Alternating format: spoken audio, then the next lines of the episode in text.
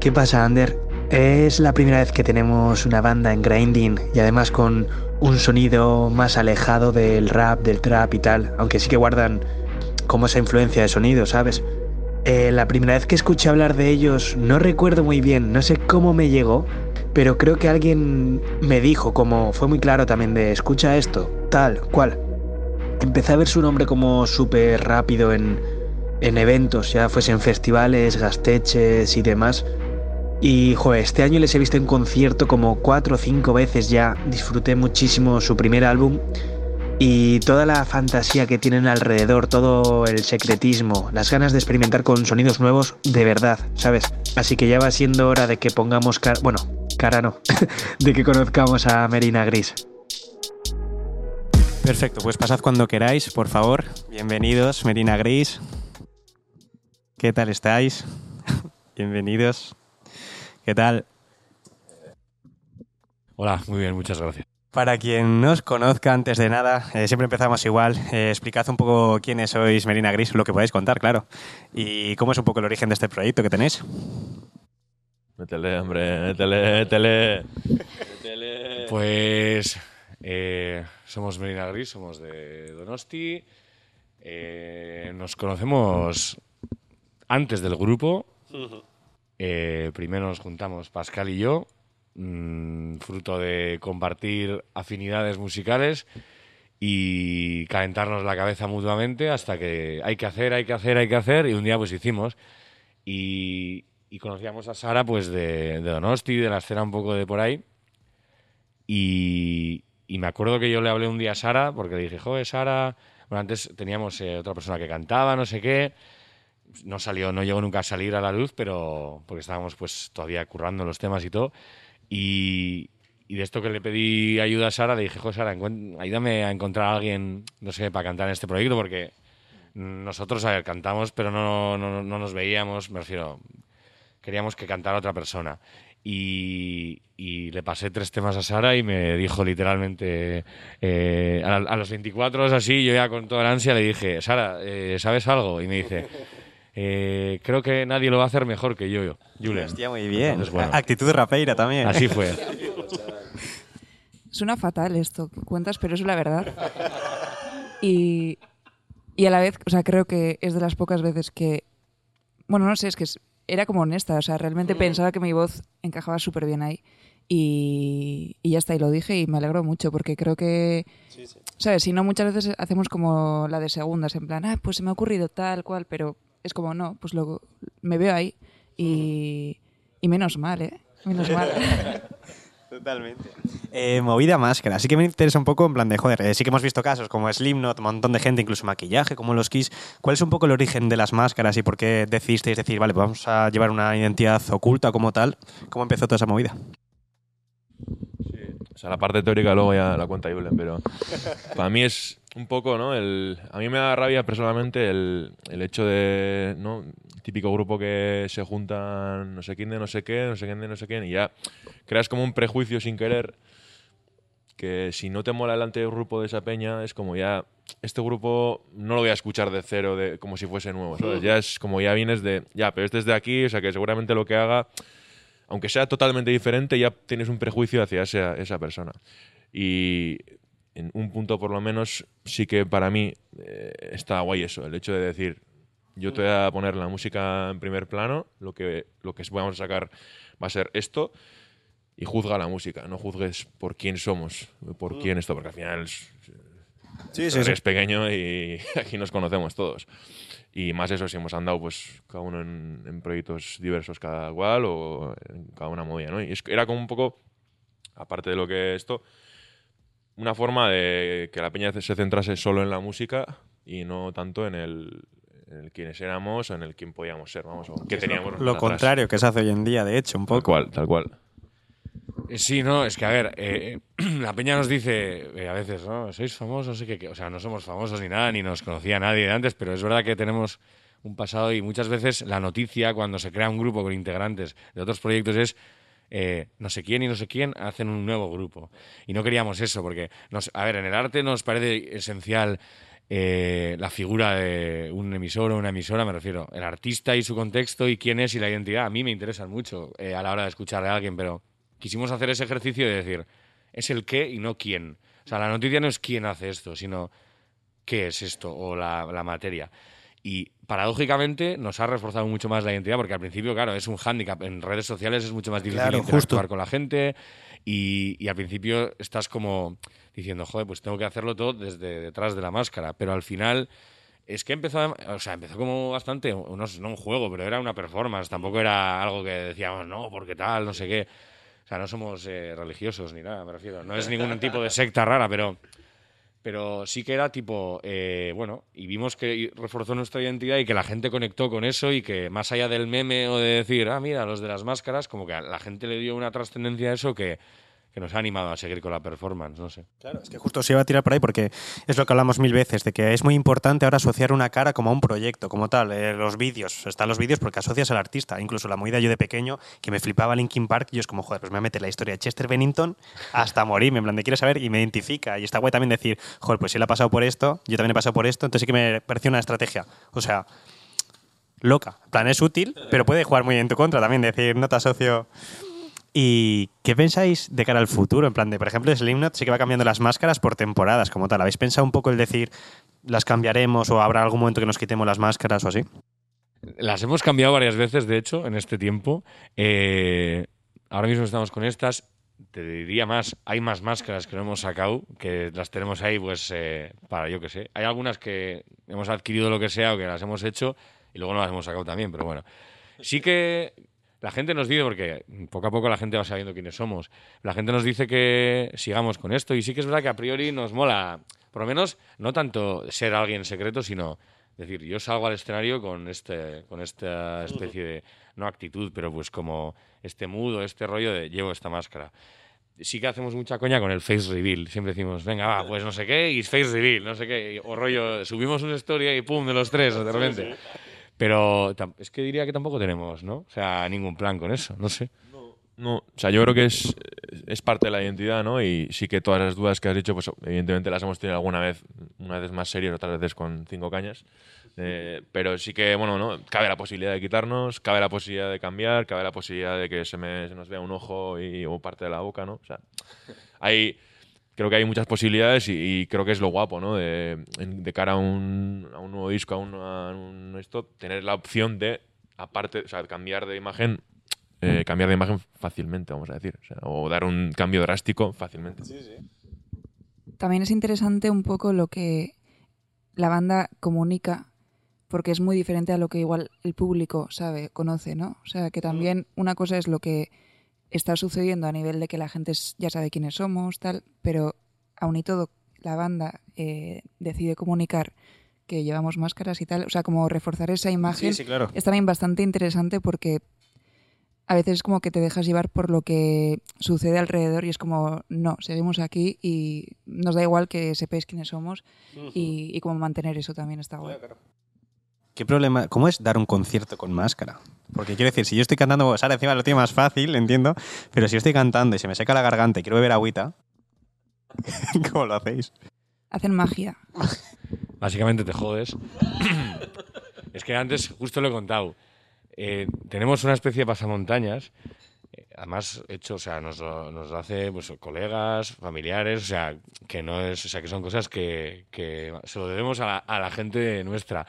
Pero hay algunas con las que se puede beber agua, cerveza, ¿no? Porque tiene otra densidad, yo creo. Entonces, no. Pero yo, por ejemplo, con esta he bebido agua alguna vez, me he venido arriba porque es más transparente de lo que parece. Y, y claro, vas a cantar y de repente tienes como una película así de agua, entonces en sí no se puede beber. Lo que tienes que hacer es esperar a la canción X, que es cuando nos las quitamos, y, y ahí bebemos. Bueno, tú este ni bebe agua directamente. Yo veo antes. antes del bolo suelo beber bastante y ya está. Con eso tiro todo el bolo. ¿Cómo veis un poco? Porque se ha hablado mucho últimamente también del nivel de shows, ya no solo en España, a nivel global y todo. Pero, por ejemplo, ha pasado mucho en la movida rap, que está más alejada de lo vuestro como tal. Pero la moda de subirse a un escenario ahora con un micrófono, pues a darse cuatro saltos con el micrófono así, cobrar encima 30 euros de entrada. Joder, vosotros dais un show que es explotarlo todo. He visto incluso como cambiabais de instrumentos y oh, estaba yo muy pirado ese día. No, no, no, no estás tan pirado. Y es como, joder, eh, ¿cómo veis vosotros esa situación de, lógicamente, cada uno paga por lo que quiere y cada uno ofrece el show que quiere? Si tiene gente que lo compra, pues es su decisión. Pero ¿cómo veis un poco todo ese circuito que se está formando de tanto cambio drástico de nivel de exposición y nivel de explotar un concierto?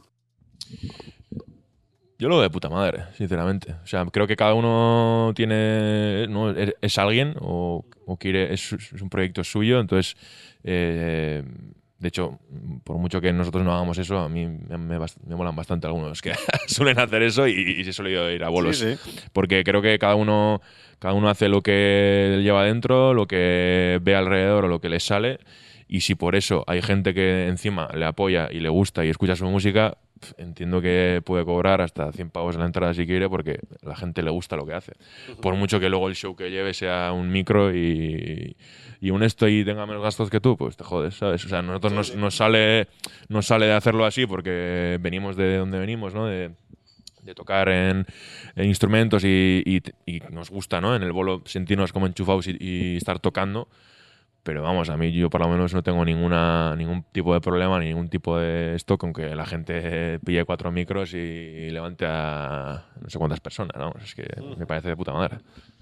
Es que además, eh, o sea, yo opino como, como Pascal, o sea, no es una reivindicación lo nuestro, simplemente es, nosotros venimos de, de tocar y de tocar y del local de ensayo y queríamos tocar instrumentos porque es lo que nos gusta hacer, pero y, y luego yo voy a un bolo de un beef y a nivel musical o técnico no tiene nada eso, pero es algo que me gusta, me refiero, es que no se puede, yo creo que ese, el error es medirlo con la misma vara, o sea, al final no mides igual un bolo de idols o un, o un concierto de la Cámara de Viena de música clásica. O sea, son cosas muy diferentes, pues lo mismo. O sea, no se puede, no es lo mismo un bolo de, yo qué sé, de Slipknot, mismamente como has dicho tú, que son súper técnicos, que es un concierto donde se toca todo, es gente que toca muy bien, que un bolo de Playboy Carti o yo qué sé. O sea, al final, no solo, y no por el estilo, ¿eh? yo creo que puedes hacer un bolo...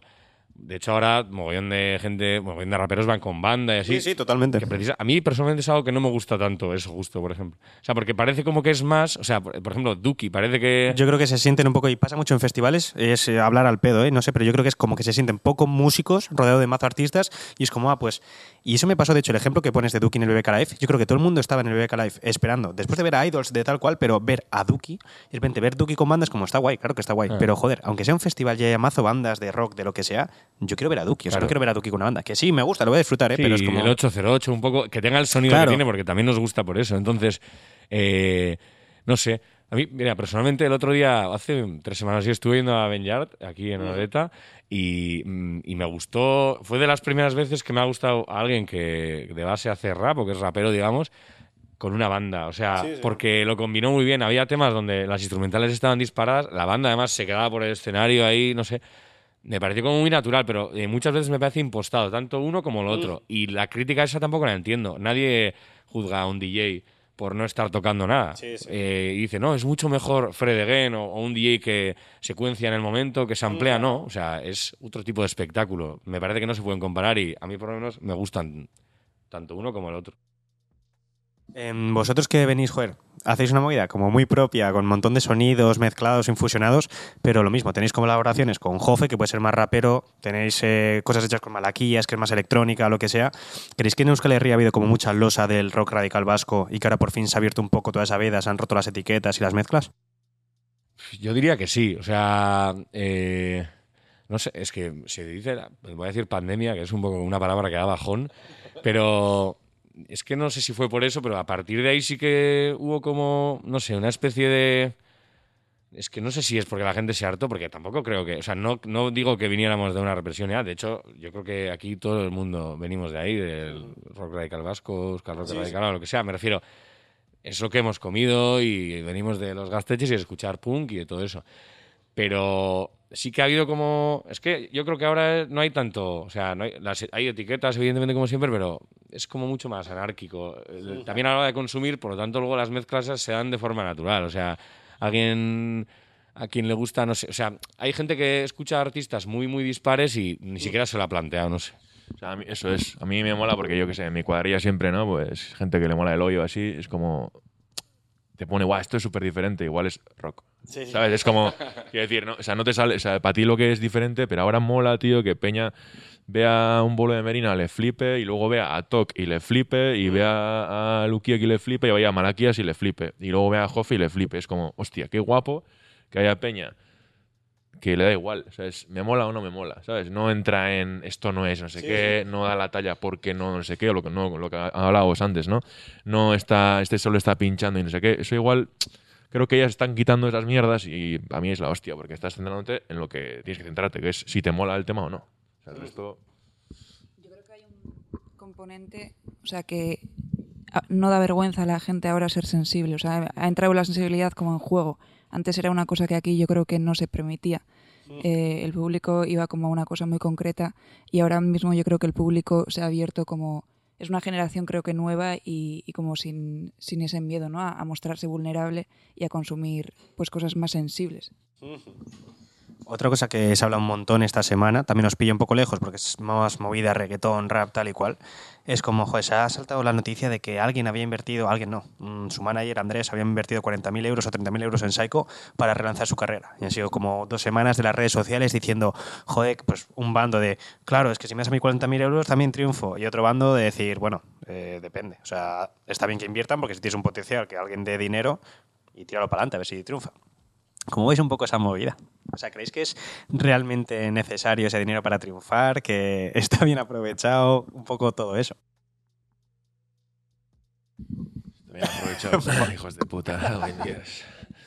Eh, ¿Cómo ha sido la movida? Repite un poco, que no, para que... Eh, sí, más un poco la movida Sí. es que eh, Andrés, que es un chico de Granada, invirtió 40.000 euros o 30.000 euros para ayudar a Psycho. Vio un chaval con talento, súper joven, 18 años, y decir, vale, pues creo que puedes tirar para adelante, yo voy a invertir en ti 30.000, 40.000 euros para que puedas grabar, para que puedas acceder aquí o aquí y poder tener una carrera. Pues ahora Psycho, lógicamente, está loco, grabando con Ozuna, cantando para con Faith por ahí.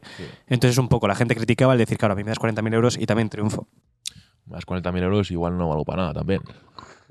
Que seguramente es lo que pasaría, ¿no? Al final, no sé, que puede ser, ¿eh? evidentemente 40.000 pavos a 40.000 pavos y te da pie a, pero creo que también la gente, no sé, yo no estoy tan de acuerdo con que si tienes pasta vas para adelante. O sea, creo que no vale solo con la pasta, porque eh, Saiko, aparte de tener talento, seguramente será un tío que, o tendrá alguien al lado que, que esté enchufado todo el día. O sea, este, métele a esto, o, o él mismo, ¿eh? no, no le conozco la verdad, pero eh, creo que hace falta constancia para seguir una carrera. Y para de verdad, mm, porque eso sí, no, no será eh, grabo un tema aquí y lo saco mañana. Supongo que no, menos con esa inversión. Entonces, creo que por el mero hecho de que te dé pasta, que la peña lo critique, bueno, pues ¿qué quieres que te diga? Pues mala suerte has tenido, ¿no? No te han dado, no te han dado 40.000 pavos. Yo también los cogería de puta madre, pero facilidades evidentemente eh, las da, pero yo no creo que sea que por el mero hecho de que alguien apueste esté mal o que eh, esa peña ya lo tenga ya todo hecho. Que tiene muchas más facilidades que otra peña, 100%. Pero esa es mi opinión. Ahora hay una moda eh, de decir que, bueno, sobre todo en el ámbito así de. No quiero tampoco decir ninguna, ninguna etiqueta, mm, o sea, de ningún tipo de gente, pero el rollo este de la versión, tu mejor versión cada día, eh, seguir luchando por tus objetivos. O sea, ese rollo. quieres, ahora- puedes. Sí, a ver, ese rollo que está como. eh, que se asocia mucho a cosas además como muy de, muy de hombres, ¿no? Digamos, el fitness, eh, invertir, yo qué sé. A todo eso. Es que. se, se asocia. O sea, está de moda decir que. El talento no existe. Yo creo en el talento. Yo lo que no creo, o sea, claro, habría que discutir qué es tener talento. Y no lo sé yo, mm, seguramente sea algo que no se pueda definir. Y seguramente sea algo cambiante y, y relativo al contexto. Pero también es esa frase es una trampa porque la gente que dice el yo no creo en el talento todo es trabajo es porque te quiere vender algo porque no todo es trabajo evidentemente el trabajo como ha dicho Pascal o sea el trabajo es eh, la base me refiero la constancia y es que precisamente para decir que eh, no solo por tener talento te va a caer las cosas Sí, sí, claro, claro, cielo. 40.000 euros te dan muchas facilidades pero repito Seguramente, mira, yo personalmente no sabría mover esos 40.000 euros. Eh, seguramente le diría a Pascal, ¿qué podemos hacer con esto? Entonces, parece muchas veces que la gente habla de una fórmula y dice, claro, es que tiene el dinero para aplicar la fórmula. Y sí, a ver, evidentemente hay estrategias, hay una industria que, que tiene cosas calculadas, pero no lo veo tan, tan cuadrado yo. Entonces, eh, ¿Cuántas veces se habrán invertido 40.000 euros en un artista que no ha llegado a nada? Es- seguramente no nos enteremos, pero pues seguramente lo de Saiko tenga más factores y no sea solo que alguien, que un mecenas le ha puesto pasta. No sé.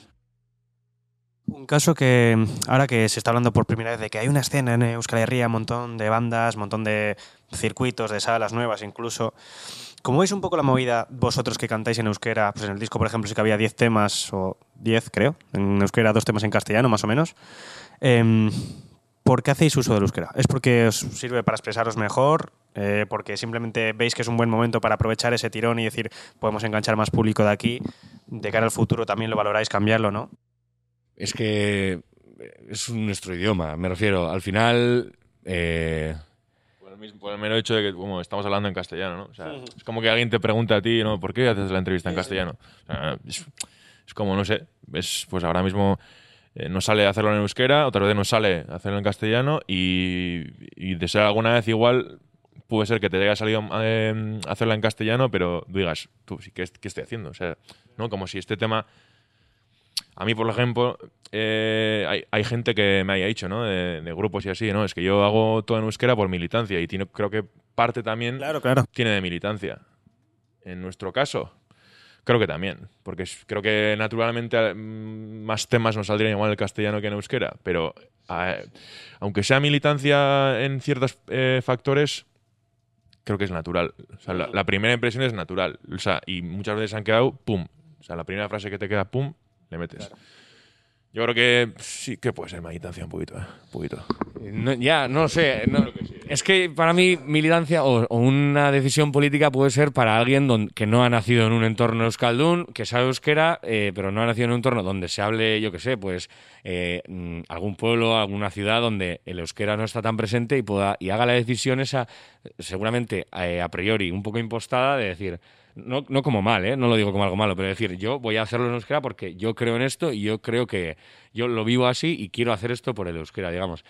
Claro, somos de Donosti, es verdad que lo tenemos bastante eh, naturalizado el euskera, pero es verdad que luego también hay una corriente de gente que reivindica todo el rato naturalizar el euskera y lo hace de la forma más antinatural del mundo. Me refiero, no, yo hago, eh, mm, voy a decir un estilo de música aleatorio para que nadie se dé, o sea, pero yo hago funk Rap. en euskera, ¿no? Yo hago funk en euskera. Eso es un género. O sea, me refiero, eso no es un género. Eh, una vez Willis Drummond dijo en una entrevista, eh, nosotros no somos un... eh, mm, es que claro, dijo en euskera, no sé cómo traducirlo. a ver. No somos un grupo de rock vasco, somos un grupo de rock que canta en euskera. O sea, es muy diferente. Entonces, eh, creo que si tan natural es para X artistas cantar en euskera, no deberían de estar todo el rato diciéndolo. Porque claro, luego me dirán, no, pero es que es porque quiero eh, llevar el euskera a X planos, a X marcos. Y no me parece mal, ¿eh? Pero nosotros no lo vivimos así. O sea, para nosotros es algo más ligado a, a nuestra realidad. Naturalidad. Sí, pero que que entiendo también lo de que puede ser. O sea, hay, una, hay momentos donde tienes que tomar una decisión, pero al igual que pues a veces tenemos algunas letras en castellano, pues porque. Yo qué sé, se quita- es que es como digas lo que digas porque también la gente es como, no, me sale así, pues pues sí, es que a veces es así, o sea, no, depende del tema y dices, joder, igual se te ocurre una barra en castellano y dices, es que la quiero decir así, tal cual, porque tiene más potencia así o me llega más así o lo que sea. No le damos tantas vueltas, no sé. A la vez es verdad que creo que justo aquí hay un circuito bas- bastante, bastante guay en comparación también a- al Estado, que es otra movida, ¿sabes? Creo que en Cataluña y Euskal Herria creo que sí que hay posibilidad a nivel práctico de hacerte una carrera mucho más, creo que sólida si cantas en euskera y creo que eso, o sea, si, si lo hubiésemos hecho en castellano, creo que no sería esa realidad. O sea, creo que también hay como una consecuencia de hacerlo, pero, pero es que yo creo que las letras, o sea, justo en Merina creo que es una herramienta de comunicación y lo que queremos comunicar es como, como nos sale, ¿no? Sobre todo Julen que escribe y lo escribe como si fuese casi un, no sé, como un diario, como se, se habla a sí mismo, ¿no? Y creo que no tenemos bastante, o sea, no tenemos como ese reparo en mezclar, que a veces sí que hay como una, un juicio, ¿no? Sobre, jo, ¿cómo has metido aquí el castellano? ¿Cómo mezclas y tal? Es como, pues no, creo que es algo más natural y es como hablamos y, y tiene que ser ese reflejo. Si un día eh, alguien se va a Manchester, pues igual empezamos a escribir en inglés, ¿no? También. Es que, luego además, yo personalmente la mayoría de la música que escucho es en inglés, pero no me sale, o sea, no conecto. Incluso claro, con claro, grupos claro. de aquí que escriben en inglés, con la mayoría, me cuesta más conectar a nivel de discurso, digo, ¿eh? no a nivel musical.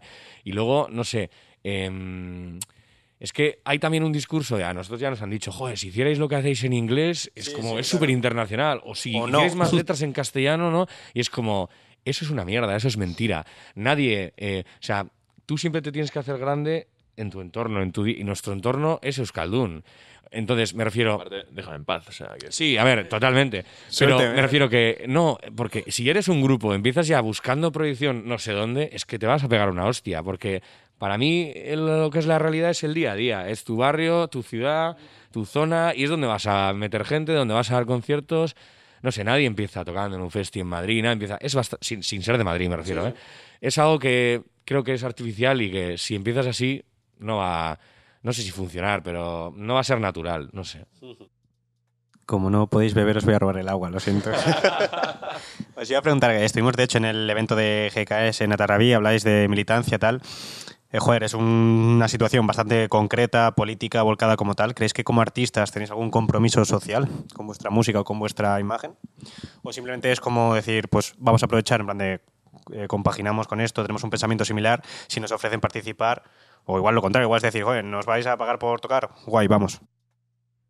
creo que es más lo segundo que has dicho, ¿no? O sea, creo que como individuo, cada uno aquí podemos pensar de cierta manera, ¿no? Y puede haber opiniones dispares de GKS, Ernai, lo que quieras, lo que quieras pensar.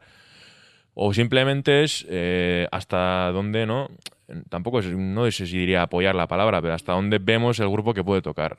Para mí es un poco eso, ¿no? O sea, y creo que pues, lo que ha dicho de GKS, lo que ha dicho de Ernai, hemos tocado en Perro de Minuto, hemos tocado en Atorchu, hemos tocado en, en el Top 1 de Ernai, hemos tocado en el Top 1 de GKS y creo que, creo que son sitios en los que vemos que la banda o parte de la banda se puede sentir cómoda, bueno, cómodos entiendo que los todos, pero no es tanto porque seamos militantes eh, nadie.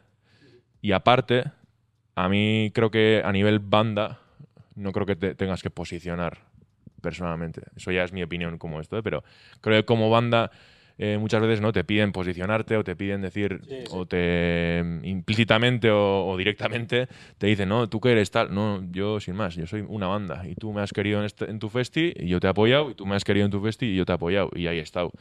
Eso no quiere decir nada ni que como banda seamos militantes ni que como cada individuo seamos militantes.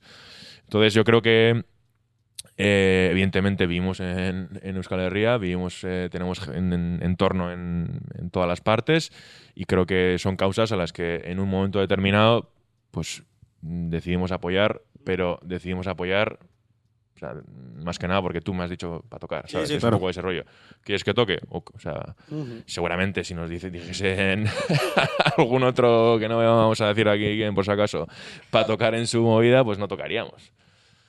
Pero son cosas que sí, pues que mira, ha surgido, encima tenemos trato con gente que nos lo ha pedido, pues para adelante, evidentemente. Yo o sea, creo que es importante el, el hecho de como banda, así como para todo, ¿no? Pones unos límites muy claros y creo que los tenemos. Y entonces todo lo que hagamos es porque pensamos que pues que caben dentro de nuestras convicciones personales y, y luego como banda. Em, todo es político, obviamente, entonces cada cosa que hacemos es político, pero otra cosa es que nos pidan lo que ha dicho, posicionarnos eh, y tal. Como banda no, no lo vamos a hacer, pero nuestros actos creo que hablan mucho más que cualquier otra cosa, no hace falta nada más. Ahora que hablabas como banda, precisamente, es como, joder, se ve, por lo menos encima en lo urbano, ha pasado una movida que es como. También tiene que ver con lo que hablábamos al principio de redes sociales, poner la carita y tal.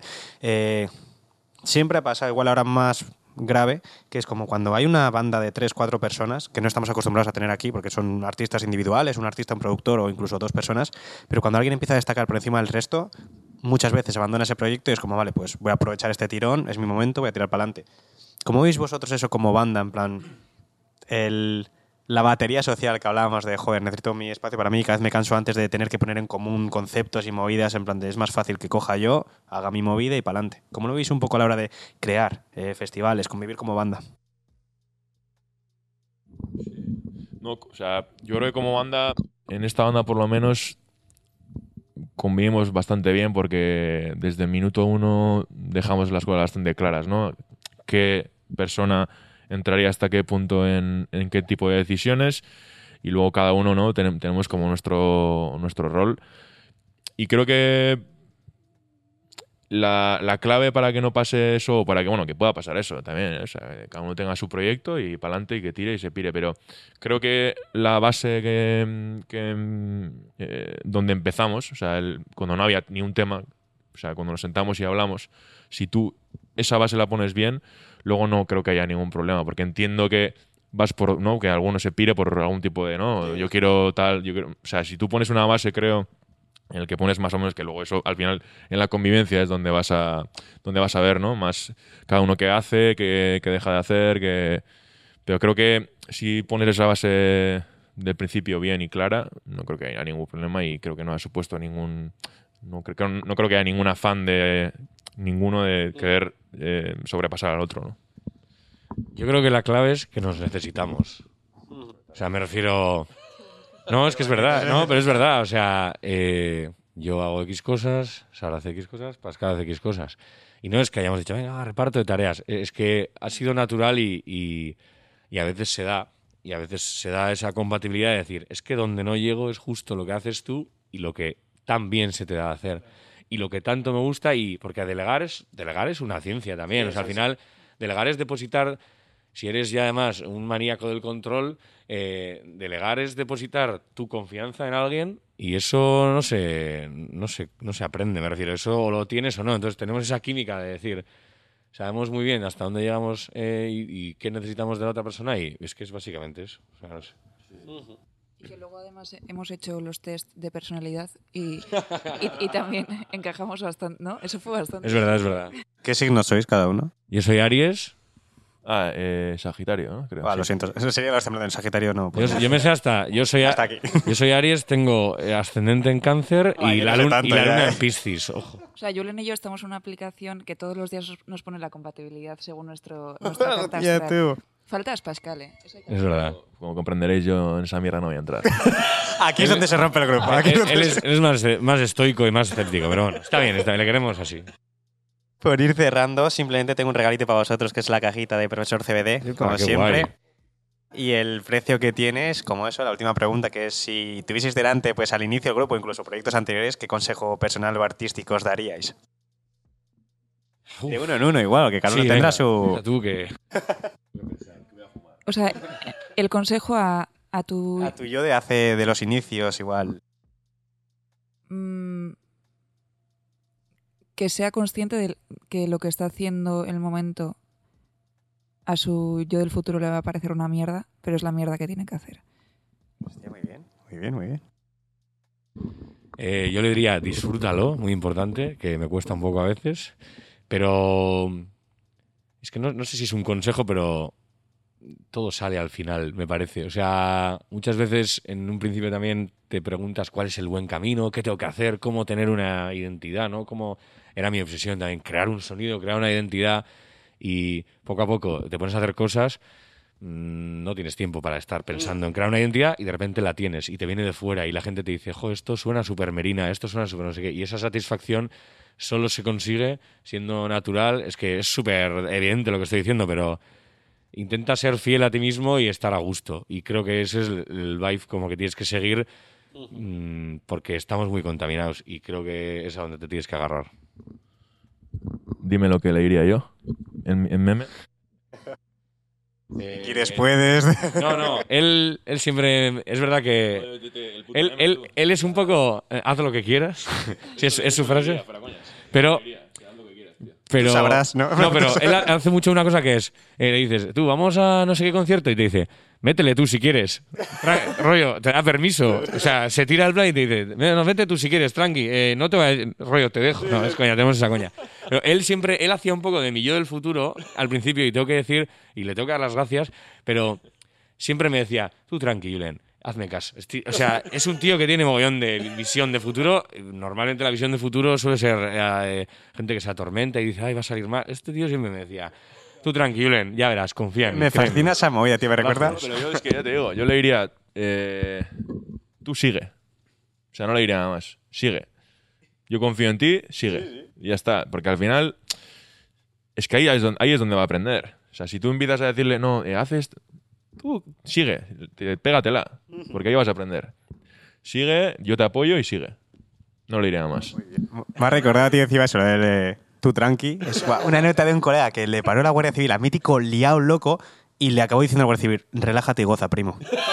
Y es como tú, ¿cómo le dices eso a un puto policía? O sea... Pues nada, un placer teneros por aquí. Muchísimas gracias por pasaros y espero que hayáis estado a gusto y bien. Súper, súper. ¿Qué tal, Ander? ¿Cómo vas? Eh, me ha dejado el vermú un poco tocado, he de reconocer. Eh, nada, un programa que me ha flipado. Da gusto encontrarse mm, a gente que puede hablar como libremente, pues ya ves, movida política incluida en la música, con hacer dinero todo a la vez, con sacar un proyecto adelante así de espectacular, por decirlo de alguna forma. Así que nada, espero que la gente lo haya disfrutado, que tú también lo hayas disfrutado. Y nada, nos vemos pronto. Un abrazo.